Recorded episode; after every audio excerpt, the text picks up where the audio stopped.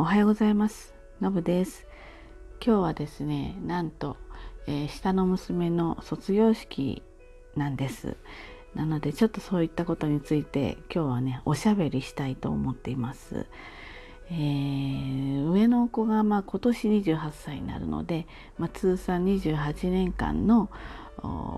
子育てがこれにて終了で私も卒業させてもらうことに、まあ、なりました。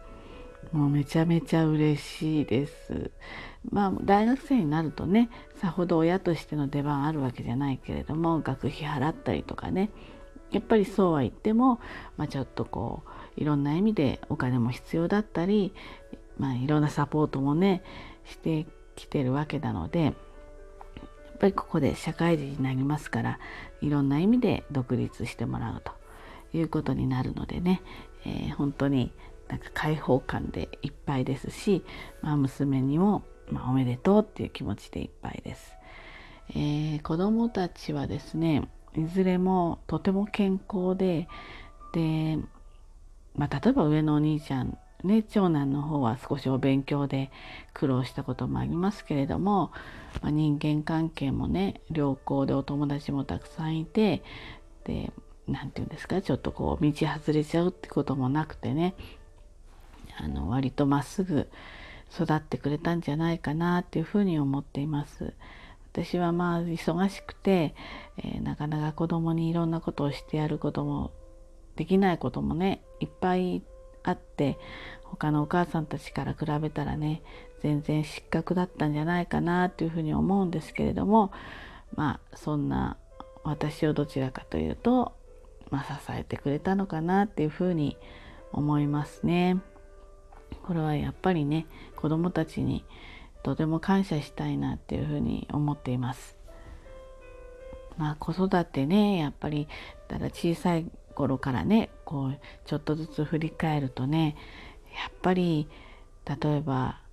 うん下の子なんかは1歳半ぐらいまで夜結構何度も起きたりするんですよね。で夜泣きもあったりでも上の子はもうその時は5歳とか6歳だから幼稚園のことがあったりお弁当があったり、うん、もうなんだかこういった時間がいつまで続くのかなってでその時ももう当然仕事は普通にフルタイムでずっと続けてましたので、えー、昼ちょっと眠れるわけじゃないしあのちょっとその時代記憶がないぐらいに割と大変だったような気がします。で、まあ、それでも、まあ、割とねその後もすくすく育ってくれたりでもちょっと上の子は勉強お勉強の方ちょっと苦労したり、まあ、そんな感じでしたね。あとは、えー、ちょうど上の子が高校生ぐらいの時には、まあ、部活で朝練があってすごく早いんですよね。6時前に家を出るのかな。なのでそれまでにまあ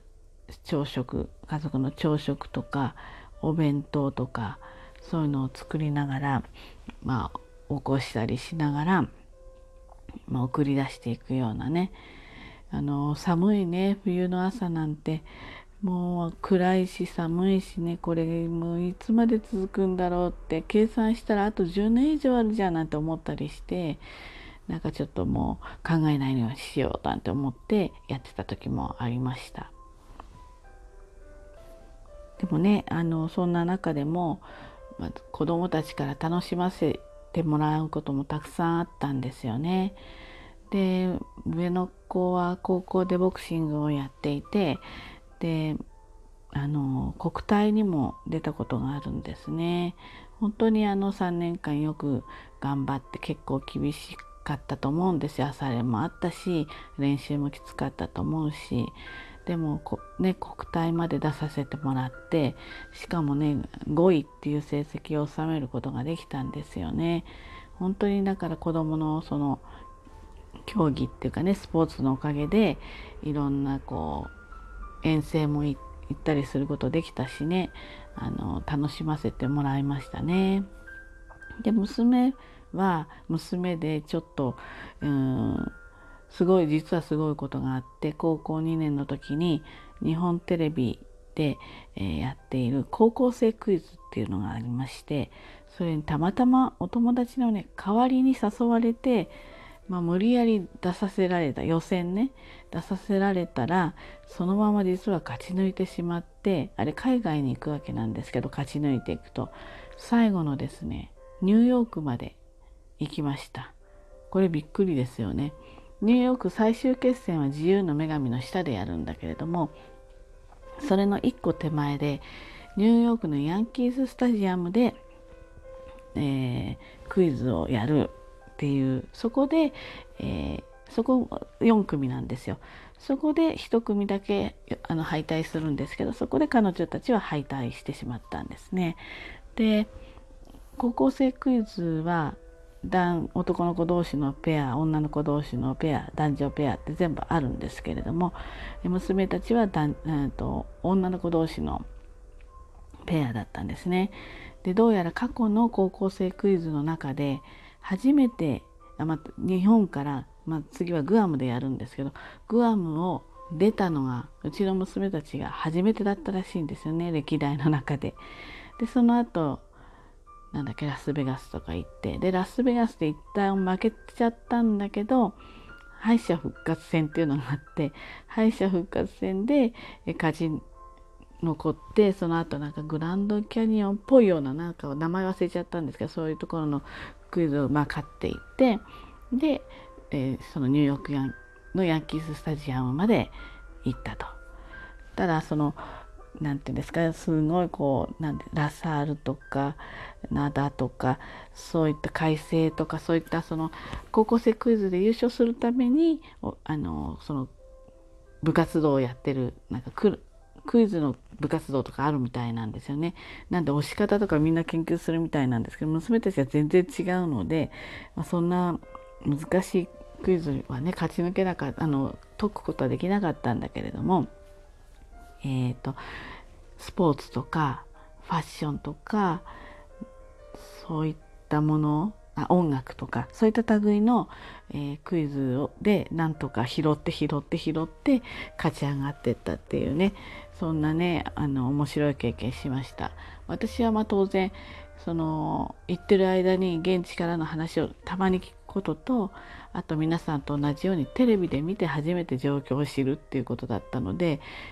あの現地に行って楽しむとかしてできなかったんですけれどもそういったちょっとワクワクするようなねあの周り中すごい盛り上がってたのでそんな経験もさせてもらいました。あのちょっとそんな思い出をお話ししてみました。で大学の卒業式なんですけれども卒業式は本当は家族が出席できるはずだったんですけれども、まあ、このコロナ禍の影響で文科省からの、まあ、ちょっと指導というかなアドバイスもあったようで、えー、家族の、出席はできないことになりました。ですので娘たちは3部に分かれて卒業式をすると10日前にね通知が来てそういうことになりましたけれども卒業式をやってもらえるだけでもね感謝しないとなっていうふうには思っています。で私常に子どもたちの行事ですね。卒業とか入学とかっていうのは着物を着て出席してました。やっぱりあの全てじゃないんですけれどもほとんどがほとんどそういう形にしてましたね。でそもそも着物を着る機会が少ないのでそういうチャンスには着ようと。それからまあ、一番きちんとした形清掃で、まあ、子どもたちを送り出したいとかっていう気持ちがあってそうしていたんですけれどもなので今年すごい迷ったんですよね式典に出られるわけじゃないしと。だけどやっぱりもうここ最終最後なので学校内にも入れないんですけれどもあの着物で私も行こうというふうに決めましてあの急遽決めてねあの準備をしました。でえー、っとまあ、子供と一緒に、えー、昼ねお食事をしたりしてで、えー、夕方から子供たちは子供の方で、えー、まあみんなで会ったりするみたいなので私はちょっとお友達のお店に行ってちょっと自分へお疲れ様でちょっとお酒を飲んでこようかななんていうふうに考えています。うん本当にねここまで、まあ、ちゃんと育ってきてくれてえー、感謝ですし私自身も28年間、まあ、それなりに頑張ったなってことで、えー、自分をねぎらいたいなっていうふうに思っています。ということでね今日も一日頑張ってまいりましょう。じゃあねバイバイ。